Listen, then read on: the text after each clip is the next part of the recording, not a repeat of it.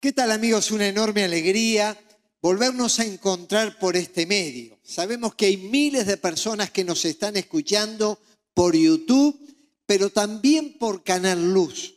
Cuando chatean con nuestro equipo o cuando nos escriben por WhatsApp, qué bueno es que nos hagan saber desde dónde están siguiendo la transmisión. Así que bienvenidos a todos. En los últimos años, el acento del mensaje cristiano estuvo colocado en los beneficios del Evangelio, desestimando las demandas y lo que Dios nos pide. Pero a decir verdad, el Evangelio tiene beneficios. Es una buena noticia. Es Dios que abre las ventanas de los cielos y nos dice que vino a buscar y a salvar lo que se había perdido. Pero junto con lo que Él nos vino a dar, también nos pide que le entreguemos nuestra vida y nuestro corazón. Para armonizar ambos aspectos de la vida espiritual, quiero invitarles a leer el Salmo 103, los primeros cinco versículos. Salmo 103, los primeros cinco versículos. Allí dice, bendice alma mía al Señor y bendiga todo mi ser su santo nombre. Bendice alma mía al Señor y no olvides ninguno de sus beneficios.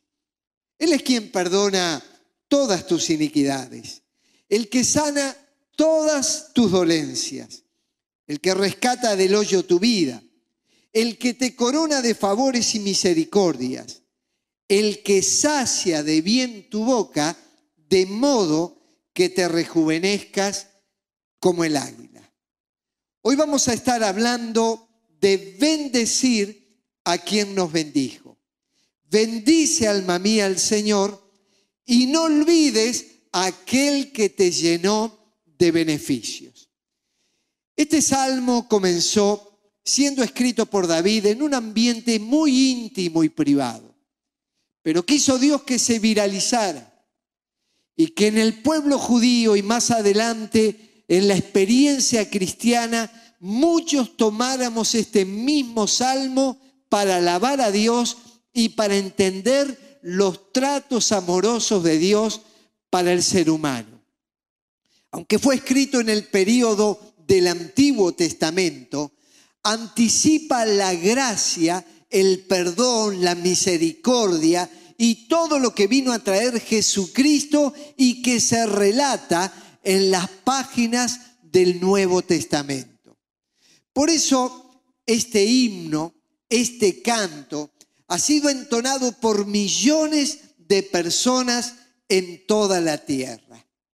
Comienza hablando de la bendición de Dios y luego habla de los beneficios de Dios.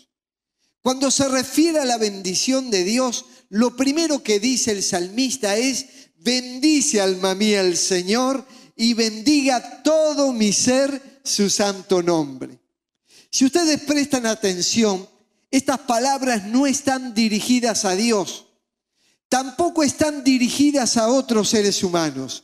Él habla consigo mismo, con su propio ser interior, con su esencia.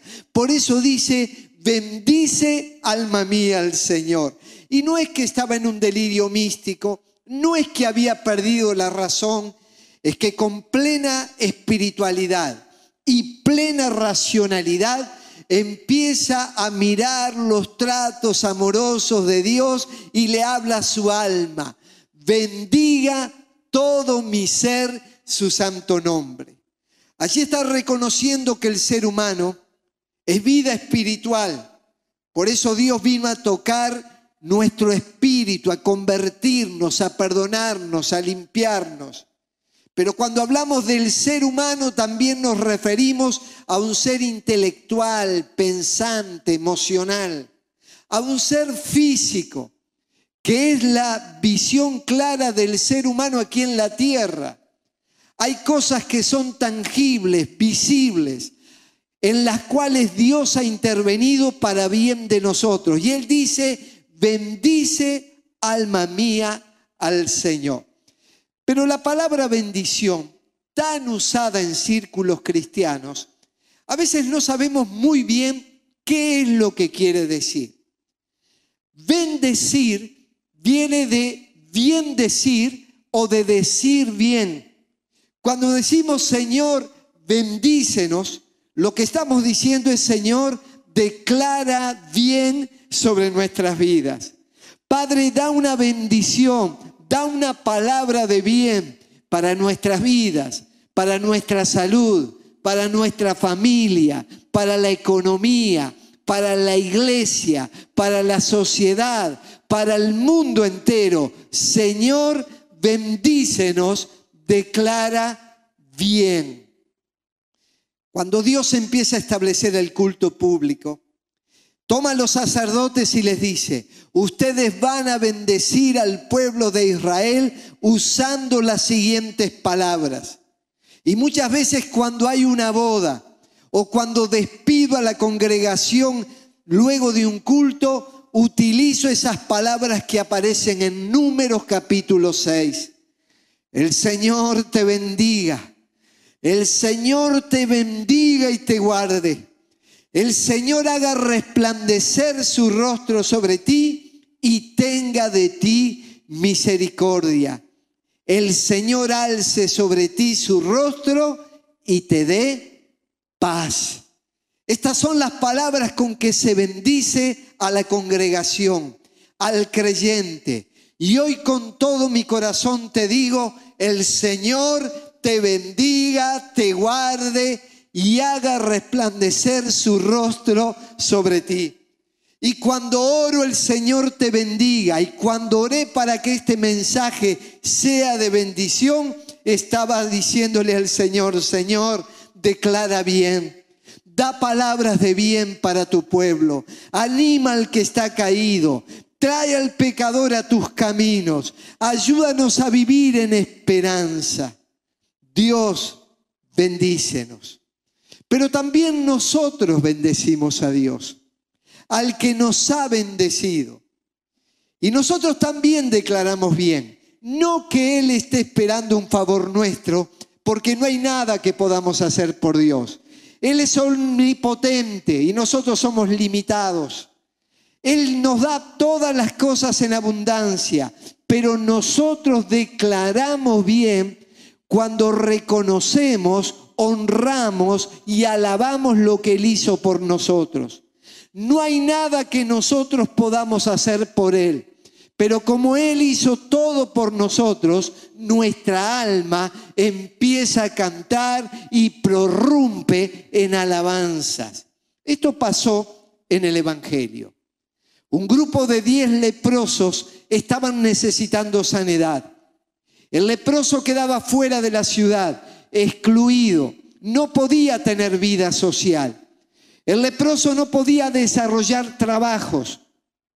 Dependía de un plato de comida que alguien le pudiera arrimar, lo dejaba en el campo y se retiraba y el leproso venía para consumir ese alimento.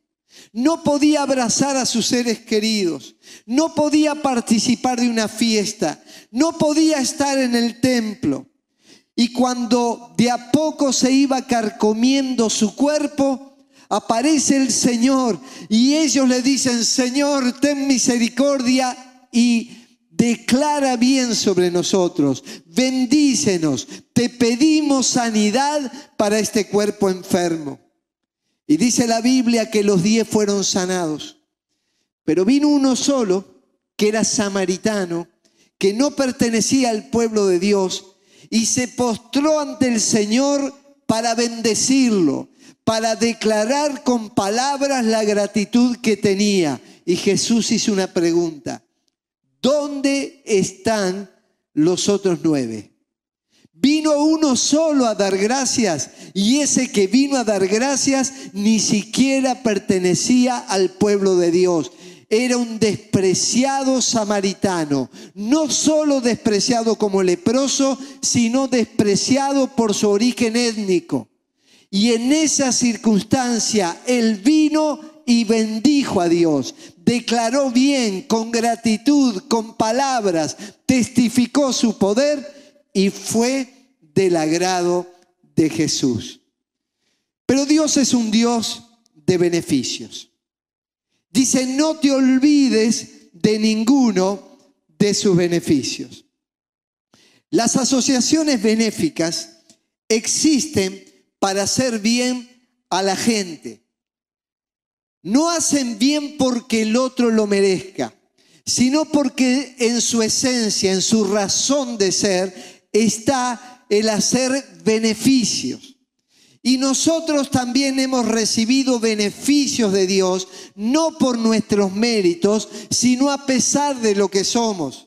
Porque la esencia de Dios, el corazón de Dios, es el amor. Por eso en un momento dice que no te olvides de ninguno de sus beneficios. Y bendice alma mía al Señor y bendiga todo mi ser su santo nombre.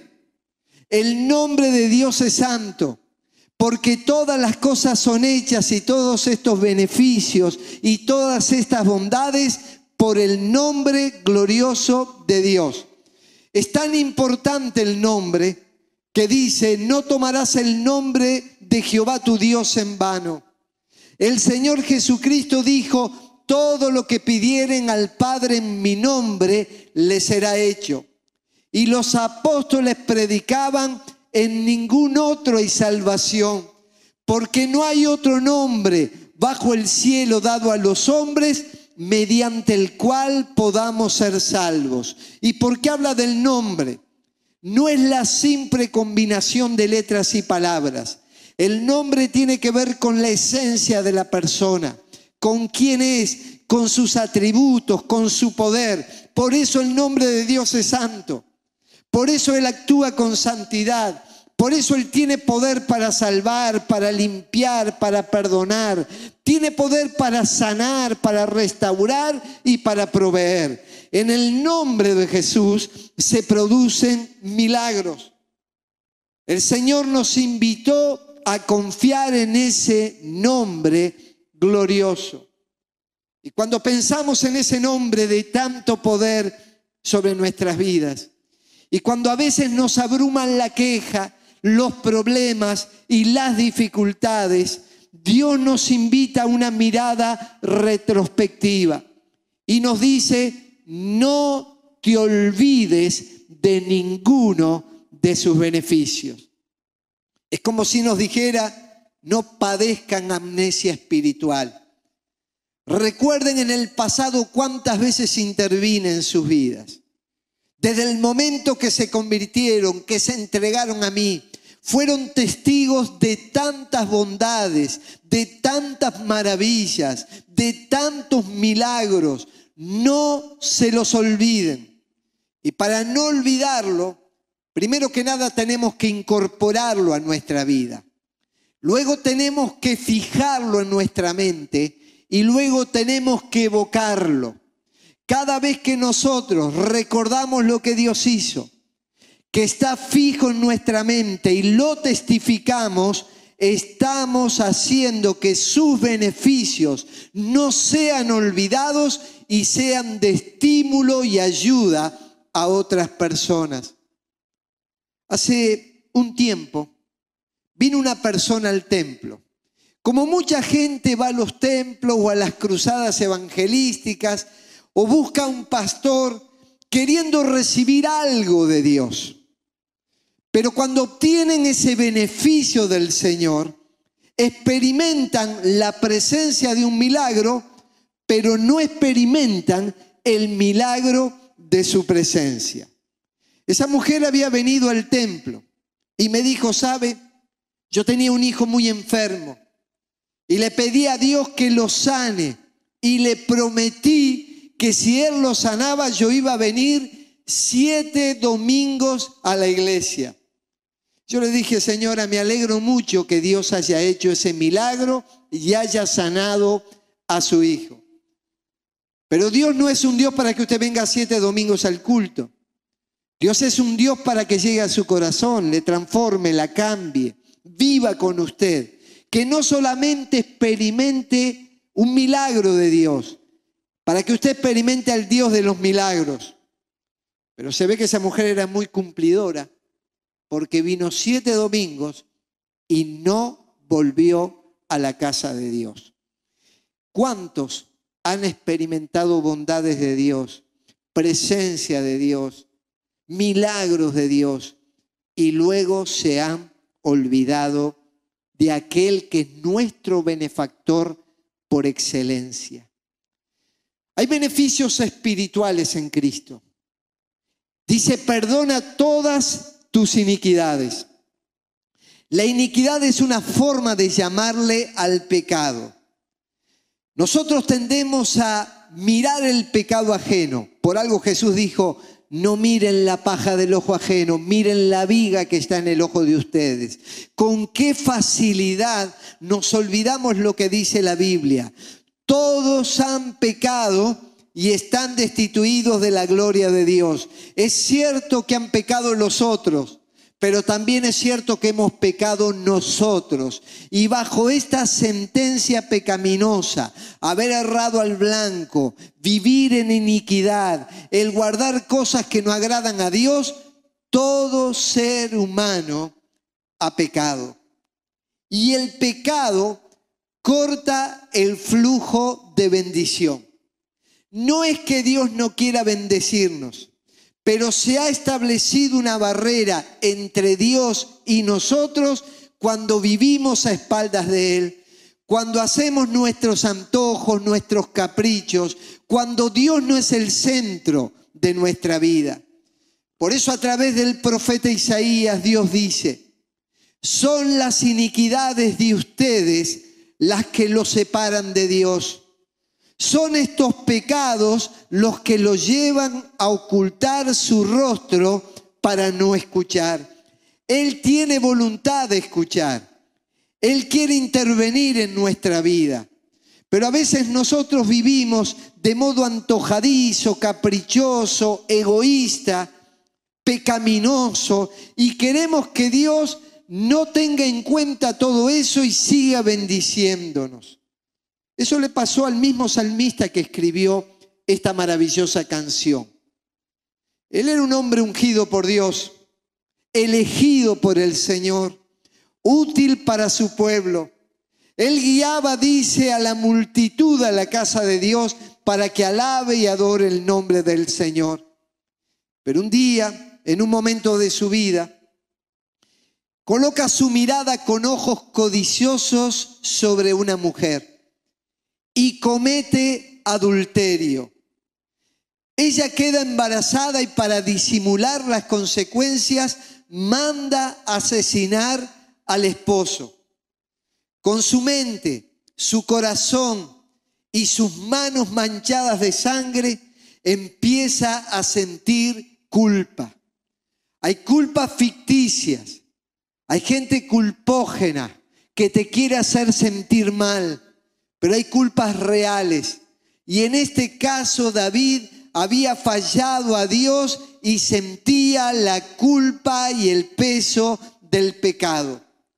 En lugar de tratar con el pecado, empezó a tapar el pecado.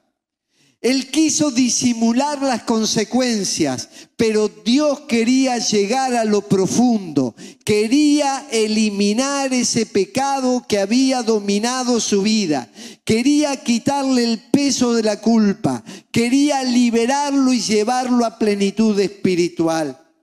Su desgracia fue tan grande que aquel hombre pleno que cantaba, que adoraba, que servía a Dios, dice, mientras callé. O sea, mientras me guardé todo eso, se envejecieron mis huesos en mi gemir todo el día. Se volvió mi verdor en sequedades de verano. ¡Qué tristeza! Este hombre que podía experimentar plenitud de Dios, ahora era una planta seca. Ya no tenía vigor, no tenía fuerza, no daba fruto. Y dice que esto fue mientras lo cayó, mientras lo tapó, mientras no trató este asunto con Dios y con quienes corresponde. Es probable que muchos que me escuchan están disimulando situaciones ante su esposa o ante su esposo. saben eludir las consecuencias del pecado ante sus padres, o ante el patrón o ante los empleados. Socialmente se presentan como personas bondadosas, de buena vecindad, pero en el fondo saben que hay vicios, hay situaciones ocultas que les están perjudicando, que cuando se van a acostar a la noche o cuando se levantan en la mañana, es el primer pensamiento que aparece. Pero yo quiero decirles a ustedes, sea cual fuere su situación, Dios está dispuesto a perdonarle, a quitarle de esa situación de sequedad, de gemir todo el día, de esa situación lamentable que produce el pecado. Y Pablo lo expresa claramente cuando dice, Dios muestra su amor para con nosotros, en que siendo aún pecadores, Cristo murió por nosotros. Para eso murió Cristo en la cruz, para quitar la iniquidad, para quitar el pecado para erradicarlo de nuestra vida y llevarnos a plenitud. Y entonces allí se levanta David y dice, te confesé mi pecado y no te oculté mi maldad. Me dije, voy a confesar mis transgresiones al Señor y tú perdonaste mi maldad y mi pecado. ¿Sabe cuándo recibió perdón? libertad y esperanza cuando confesó su pecado. No se lo confesó a un líder religioso, se lo confesó al mismo Dios. Le dijo, Señor, yo he cometido adulterio, yo he cometido homicidio. No dijo, me tiré una canita al aire. No dijo, engañé a mi esposa porque ella no me correspondía. Él no dijo, yo robé en la empresa porque mi patrón no me paga lo que es adecuado. Él no dijo, yo dije palabras deshonestas, hirientes u obscenas porque el medio ambiente me presionó. Sin ningún tipo de disimulo, se acerca a Dios ante el cual no puede esconder nada. Cae de rodillas y dice, te confesé mi pecado. ¿Y qué hizo Dios? ¿Lo condenó? ¿Lo rechazó? No, lo abrazó. Dice, perdonaste mi maldad. Acérquese a Dios. Busque a Dios con todo el corazón. No huya más. No trate de eludir las consecuencias pensando que con eso soluciona el tema. Se soluciona cuando recibimos los beneficios espirituales. Tú perdonaste mis iniquidades. La otra cosa que dice, sana todas tus dolencias. Nosotros asociamos las dolencias a los malestares físicos. Y aunque esto es cierto, es tan cierto como que muchos de nuestros conflictos emocionales y mentales aterrizan en nuestro cuerpo. Una persona va a un dermatólogo y dice, yo tengo una picazón. Y muchas veces tiene su origen en algún problema interior. Y todos sabemos que hay determinadas afecciones que son el resultado de un mundo interior que está en conflicto y en ebullición. Jesús tenía un ministerio itinerante y dice que recorría las ciudades y aldeas y predicaba el evangelio del reino y sanaba toda enfermedad y toda dolencia en el pueblo. Él puede sanar tus dolencias físicas. Pero aquí en el contexto de este pasaje está hablando de nuestras dolencias interiores. Está hablando del mal que produce el pecado. Y lo hace porque ya en Isaías se profetizó acerca de él. Cargó con nuestras enfermedades y soportó nuestros dolores. Fue traspasado por nuestras rebeliones y molido por nuestras iniquidades. Gracias a sus heridas fuimos sanados. ¿Cuánta gente llega a la iglesia o nos escucha por estas vías Y cuando le entrega el corazón a Dios, experimentan sanidad total y completa. Jesús perdona el pecado, en la cruz cargó con nuestra maldad, pero también con nuestras enfermedades y dolencias. Hoy llévele el corazón, la vida, la carga, el problema Jesús. Él dice, vengan a mí todos los que están trabajados y cargados y yo les daré descanso. En Jeremías hablando de Dios dice, yo les traeré sanidad y medicina y los curaré y les revelaré abundancia de paz. Dios quiere darnos todo eso, pero también nos da beneficios anímicos. Dices el que rescata del hoyo tu vida. El hoyo es el sinónimo de aquel que cae en un pozo. Por eso hablamos de pozos depresivos, pozos económicos, por eso decimos me caí, tropecé. La idea del pozo no es que Dios ha creado eso para meternos allí. Nuestras propias acciones, circunstancias humanas o alguna persona nos empujó hacia ese lugar. Pero Dios tiene vocación de rescatista. En lugar de meterse en el pozo, dice que nos rescata. En otro de los salmos dice David, pacientemente esperé al Señor y se inclinó a mí. Y oyó mi clamor y me hizo sacar del pozo de la desesperación, del lodo cenagoso, puso mis pies sobre peña y enderezó mis pasos, puso luego en mi boca un cántico nuevo. Adentro del pozo no se canta. Dios lo sacó de ese lugar y hasta le dio una canción nueva. Por eso el pueblo cristiano canta, alaba, adora, bendice. Hace poco cantábamos, este es mi testimonio de salvación. Él vino a mi vida, me perdonó. Por medio de la cruz somos libres, somos salvos.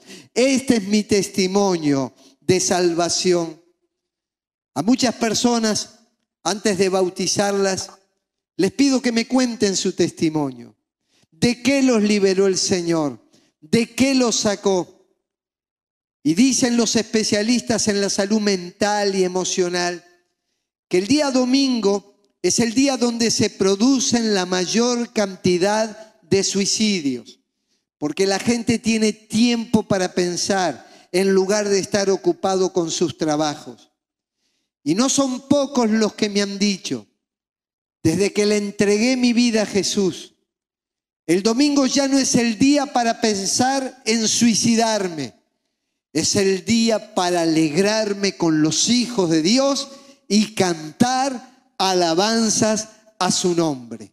Mire, yo no sé cuál es su situación, si está en el pozo, si ve la vida oscura, Dios quiere sacarle de ese lugar. Dios quiere que usted tenga un cántico nuevo, una gran alabanza a Dios. Pero también hay beneficios temporales. Dice claramente, Él te corona de favores y misericordias. Si esos favores y misericordias son coronas que Dios ha colocado sobre nuestra vida. Aunque lo espiritual es eterno, es cierto que estamos transitando en esta vida y necesitamos de lo temporal. Y hay una forma de vivir que está claramente señalada en el Salmo 1. El que en la ley del Señor tiene su delicia y en su ley medita de día y de noche va a ser como un árbol plantado junto a corrientes de agua, que da su fruto a su tiempo, su hoja no cae y todo lo que hace prosperará. Dios te va a colocar sobre tu cabeza coronas. Y las coronas no son para los mendigos, no son para los que la pasan mal. Las coronas son para los que reinan.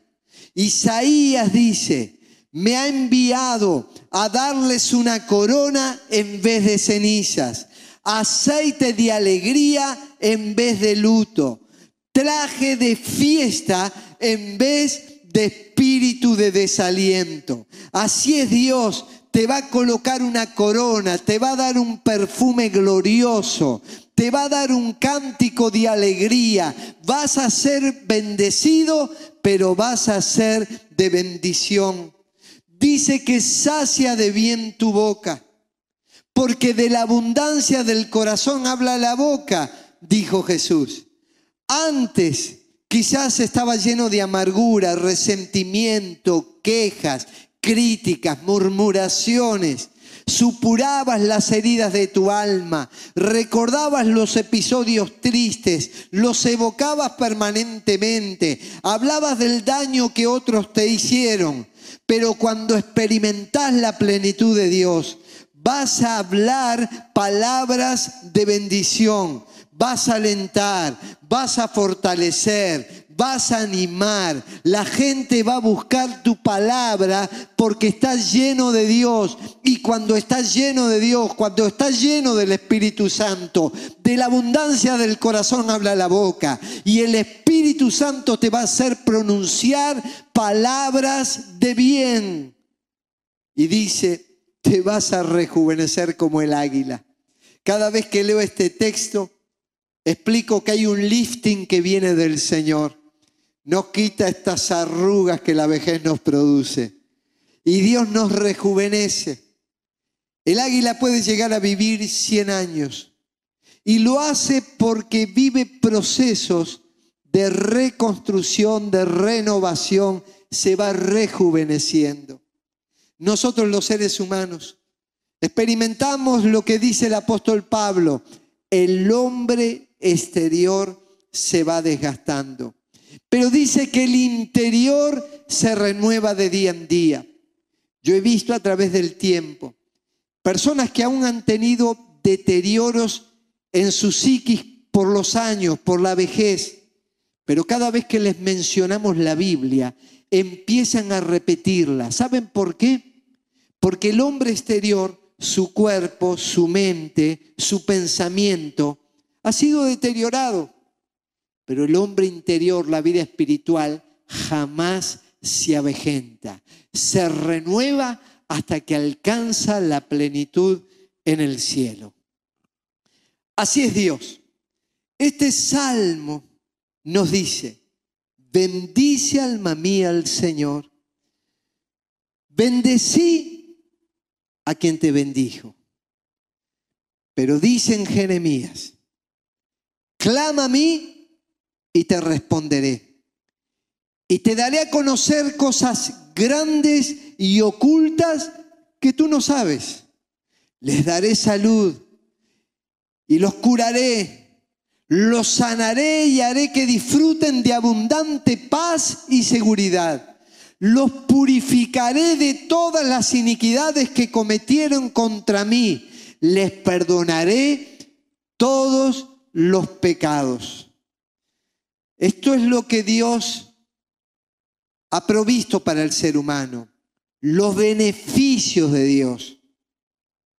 Pero solamente los alcanzan aquellos que van hacia Dios con un corazón arrepentido, que reconociendo su pecado le dicen, Dios, soy pecador y sé que el pecado ha cortado nuestra relación.